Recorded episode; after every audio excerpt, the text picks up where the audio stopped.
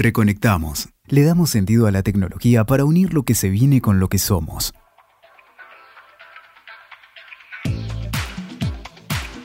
Hola, ¿cómo están? Soy Silvia Alguero y hoy nos encontramos en un nuevo episodio de Reconectamos. Vamos a hablar del protagonismo que las mujeres tienen en las series. Cómo en este último tiempo el empoderamiento femenino comienza a ser más visible en las series que se ven por streaming, como muchas de las que encontramos en Movistar Play. Protagonistas fuertes y empoderadas, temáticas relacionadas con problemáticas femeninas actuales. Es una tendencia que toma cada vez más lugar en el universo de las series. La pandemia que azotó a nuestro planeta provocó que pasáramos más tiempo en casa. Así las series formaron parte de nuestra rutina sin horarios, al menos durante los primeros meses de cuarentena. Pero en este capítulo de hoy no voy a estar sola. Me va a acompañar María Belén Mulieri. ¿Cómo estás, María Belén? Hola, Sil, ¿cómo estás? Muy bien. Sí, sí, en relación justamente a lo, a lo que planteabas al principio, es interesante pensar en cómo antes el foco estaba puesto en los dramas amorosos, ¿no? En las series. Pero en la actualidad este foco cambió y se empiezan a visibilizar las problemáticas femeninas como la violencia de género, la desigualdad de oportunidades laborales, discriminación, estereotipos de género. Son varias de las cuestiones que las series estarían dejando al descubierto. Así es, Belén. Y según un sistema de conteo de visualizaciones en Nielsen en Estados Unidos, Gambito de Dama fue la serie más vista en 2020. Es interesante analizar cómo se pone en el centro de atención a una mujer ajedrecista en una época y en un contexto en el que la mujer no poseía las mismas posibilidades que los hombres. Y qué gran éxito, ¿no? Está teniendo esta serie en este momento. Sí, la verdad que sí, fue una de las más vistas, Gambito de Dama, y justamente plantea la situación de, esta chica, ¿no? En esta sociedad que creo que es cerca de los 60, ¿no? Cómo muestra esa punta del iceberg a después lo que, lo que va a venir. Así es, en los años 60, donde esta lucha que teníamos las mujeres comenzaba, comenzaba a visibilizarse más a fines ¿no? de los 60, pero faltaba mucho tiempo para que llegáramos a, a lo que sucede actualmente, ¿no? Donde defendemos cada vez esta posibilidad de tener las mismas oportunidades que los hombres en ámbitos que las mujeres éramos relegadas, ¿verdad? Nos veíamos relegadas. Bueno, esto justamente lo podemos relacionar con el rol de la mujer en varios ámbitos, como por ejemplo el tecnológico o el corporativo, donde siguen siendo lugares donde la presencia masculina en puestos jerárquicos es lo que predomina. Por ejemplo, hay un informe ¿no? que nos plantea acá Chicas en Tecnología, que es una organización eh, argentina sin fines de lucro, que desde 2015 busca cerrar la, la brecha de género en tecnología. Ellas presentan que las desigualdades de género existen en la formación y trayectorias laborales. Según este estudio, entre 2010 y 2016 se registraron apenas un 33% de mujeres como estudiantes en el sistema universitario tecnológico.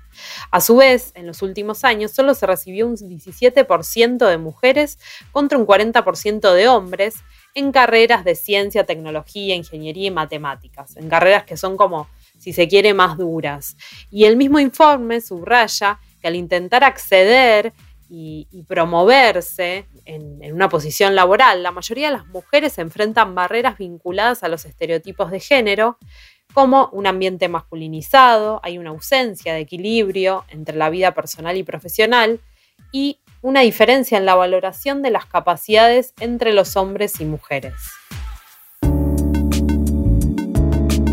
Por este tema, Belén, es que le consultamos a Carolina Crosta, especialista en negocio responsable de Movistar, quien nos va a contar por qué los estereotipos de género siguen siendo una barrera para las mujeres en la actualidad. La escuchamos. Los datos estadísticos y las investigaciones empíricas muestran de manera sistemática que las mujeres se orientan eh, más eh, a carreras afines a las humanidades, ciencias sociales y la salud, mientras que los hombres, por el contrario, se sienten más interesados en, ciencias, exactas eh, y tecnológicas. Esta segregación vocacional por parte de hombres y mujeres ha despertado el interés de los estudiosos durante muchas décadas. Aún queda mucho terreno por explorar en lo que tiene que ver respecto a estudios de sesgo de género sobre distintas profesiones STEM y tecnológicas. Y es importante analizarlo en las diferentes etapas de la transición de la vida adulta. ¿sí? Para darles un ejemplo, las personas jóvenes toman decisiones respecto a qué estudiar y en qué trabajar basándose en ideas preconcebidas o estereotipos sobre la clase de personas que trabajan en un determinado ámbito y sobre el tipo de trabajo que esas personas desarrollan. Por ejemplo, la escasa representación de mujeres en los empleos STEM también tiene que ver o se puede explicar en parte por la imagen negativa que las personas jóvenes tienen de las actividades que se desarrollan en muchos de esos ámbitos. Además, por ejemplo, quienes reclutan a menudo tienen comportamientos que crean un ambiente hostil para las mujeres, es decir, intimidan, desalientan, parten inhibiendo la autoestima, la confianza o las propias eh, aspiraciones. ¿sí? Desde un enfoque mm, tal vez más afín a la psicología social, se puede observar que ciertos entornos pueden disminuir su interés y su sentido de pertenencia mediante factores como, por ejemplo, referencias sexualmente explícitas, imágenes estereotipadas, referencias al conocimiento cultural, pasatiempos, comportamiento culturalmente asociados a hombres o masculinidad y exclusión de mujeres de conversaciones, entre otras cosas. Es de vital importancia que se siga trabajando en la igualdad de oportunidades para hombres y mujeres en el ámbito STEM y eso se traduce en un acceso igualitario a los estudios y profesiones STEM y tecnológicos. Es de vital importancia que trabajemos también en el rol que los adultos y educadores desarrollamos y cómo implementamos la perspectiva de género para justamente propiciar y alentar una mayor participación e igualitaria. ¿Por qué continúan vigentes los estereotipos de género? Bueno, los estereotipos son un conjunto de ideas estereotipadas utilizadas para explicar el comportamiento tanto de hombres como mujeres, cómo deben comportarse y los papeles que desempeñan en el trabajo, la familia, el espacio público, inclusive cómo deben relacionarse entre sí. Si quiere, el estereotipo es una idea generalizada basada en suposiciones de cómo es y cómo debe eh, una persona a partir de las características de su sexo biológico, orientación sexual, identidad sexual o expresión de género. Cada cultura elabora sus propios estereotipos de género que dependen de los roles en los marcos sociales en los cuales se construyen. Eh, por eso la importancia de lo que mencionaba antes, de trabajar con perspectiva de género. ¿Qué nos da la perspectiva de género? Es una herramienta justamente para conocer, pensar y transformar las relaciones sociales entre hombres y mujeres. El objetivo de la perspectiva de género es justamente ese, comprender para poder transformar aquellas condiciones que hacen que las desigualdades entre hombres y mujeres se perpetúen. Esto es algo, digamos, que está arraigado en la forma en la cual nos relacionamos, en la forma en la cual absorbemos la cultura, en la forma en la cual nos educamos, trabajamos. Por eso es de vital importancia eh, continuar trabajándolo porque no es algo inmediato, inclusive es una herramienta, digamos, que debe atravesar todas las cosas que hacemos eh, a lo largo de toda nuestra vida.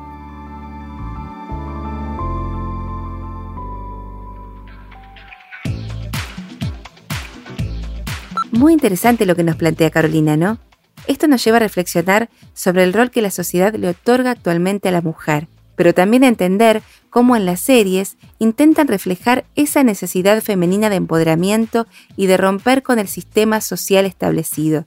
Esto lo podemos ver en series como El cuento de la criada, La maravillosa señora Maisel, Big Little Lies, Poco Ortodoxa, Fleabag y otras series que estamos viendo actualmente, incluso históricas como The Crown, en la que todas comparten el mismo factor, que es el de colocar a la mujer en otro rol, de liberarla de mandatos sociales y de hacerlas protagonistas de su destino. Algo que sucede en la maravillosa señora Maisel y se puede trazar un paralelismo a través del tiempo con otra serie que es poco ortodoxa, porque se trata de dos mujeres jóvenes, neoyorquinas, que tienen como mandato el de convertirse en madres de familia, y lo rompe cada una para luchar por distintos intereses. La señora Maisel porque se quiere convertir en una estandapista en una época en que esto era exclusivamente para los hombres.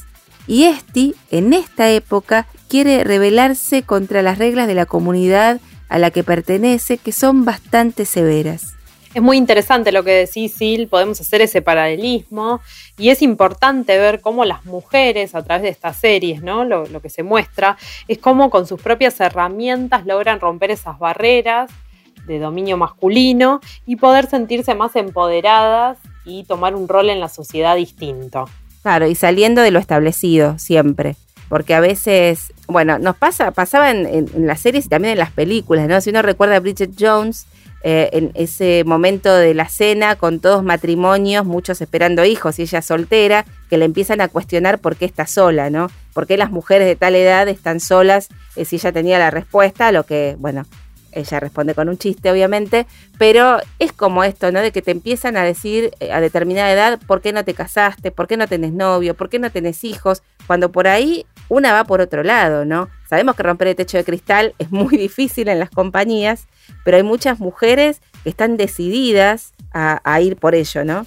Claro, pensar cómo superarse día a día y poder eh, justamente adquirir derechos y, más visibilidad en la sociedad justamente por este punto, el que marca vamos a seguir profundizando en la temática y por eso tenemos el testimonio de Rocío Fresone, que es de desarrollo de negocios y coproducción en Capou, que es productora de las series El Presidente y La Jauría.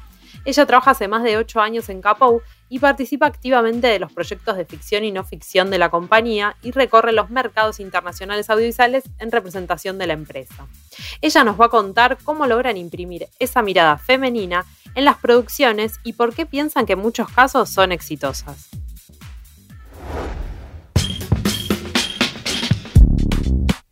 Sin duda, hoy en día y en este momento a la mujer se le está dejando de poner un rol secundario eh, ganando protagonismo tanto en series de ficción como en aquellas basadas en personajes reales. Pero al margen de ver cada vez más protagonistas tanto en la pantalla grande como en la pantalla chica, siento que desde hace un tiempo se está empezando a reflejar las contradicciones que una vive solo por el hecho de ser mujer.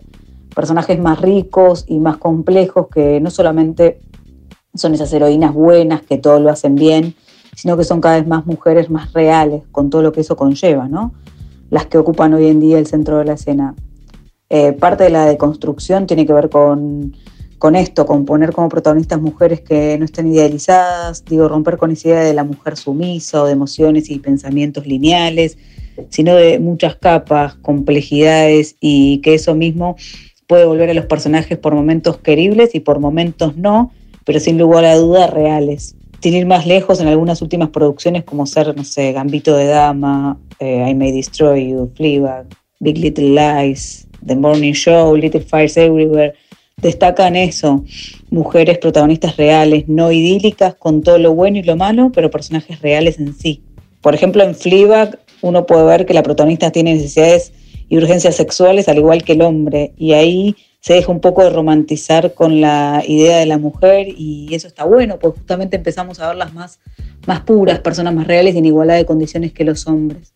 Entonces me parece que esa es una responsabilidad enorme que tiene la ficción de poder justamente empezar a, a mostrar a la mujer desde otro lugar, desde un lugar más verosímil, verídico, con cosas que le pasan en la realidad, mujeres con lo que uno después se puede identificar con las problemáticas que atraviesan interna y externamente. Eh, por eso también creo que es tan importante el entorno.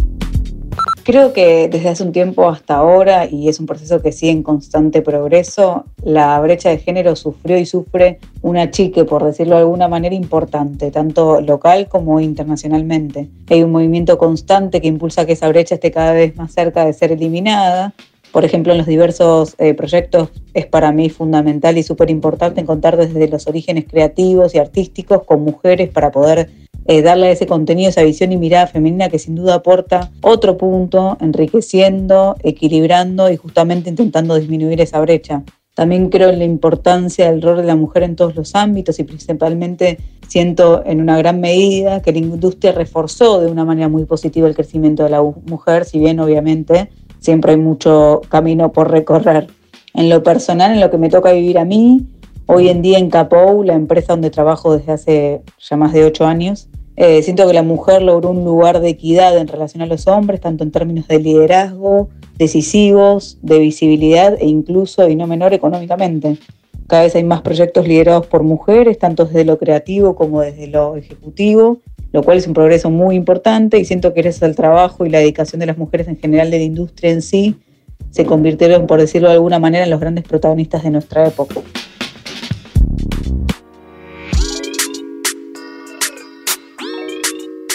Muy claro e interesante lo que nos explica Rocío. Recordemos que en nuestro país eh, las mujeres fueron precursoras en la televisión, en la industria audiovisual, con grandes directoras en la década del 80 como Diana Álvarez o María Herminia Avellaneda. Por suerte, eh, durante esta década han comenzado a surgir nuevamente grandes talentos eh, femeninos para la industria de la televisión. En relación a este punto y volviendo con lo que ocurre en ámbitos profesionales, también podemos pensar cómo, por ejemplo, Argentina es el país del mundo dentro de las 108 naciones con las que trabaja UNESCO que tiene el mayor porcentaje de mujeres activas en ciencia.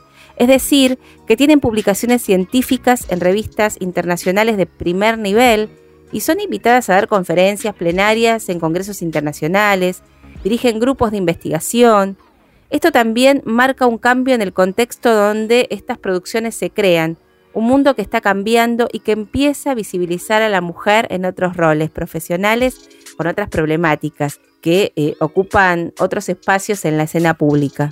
Sí, hay un mundo que, se está transformando, justamente que se están abriendo muchas puertas, eso se puede ver en varios ámbitos profesionales, pero en este caso puntual del que hoy estamos hablando, en las series es donde más se visibiliza este cambio del rol femenino, eh, un poco también como planteaba Rocío en el audio, pensar cómo se muestra la mujer con otros gustos, otras necesidades que antes no se visibilizaban, que se tenían ocultas, una mujer también más vulnerable a muchas cosas, eh, más fuerte y, más empoderada, ¿no? Eh, hay otra mirada de la mujer que, que se está abriendo paso justamente en este mundo de, las series y, películas.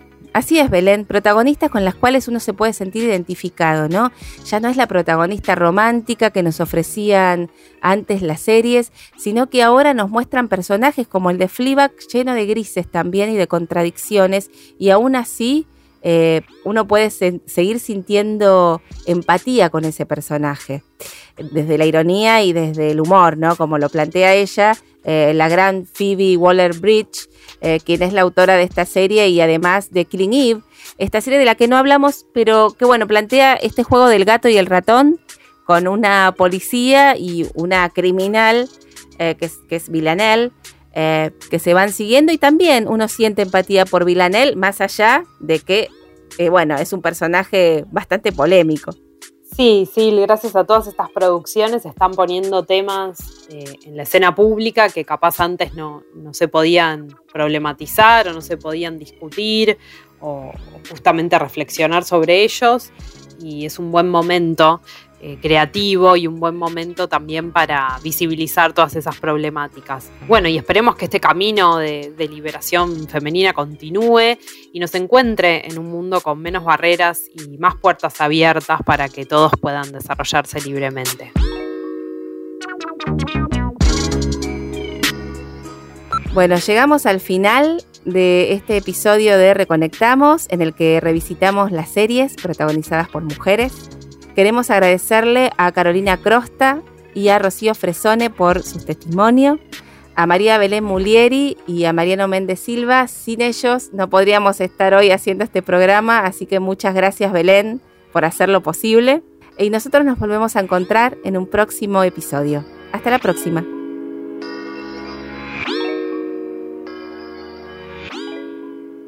Escuchaste. Reconectamos. WeToker. Sumamos las partes.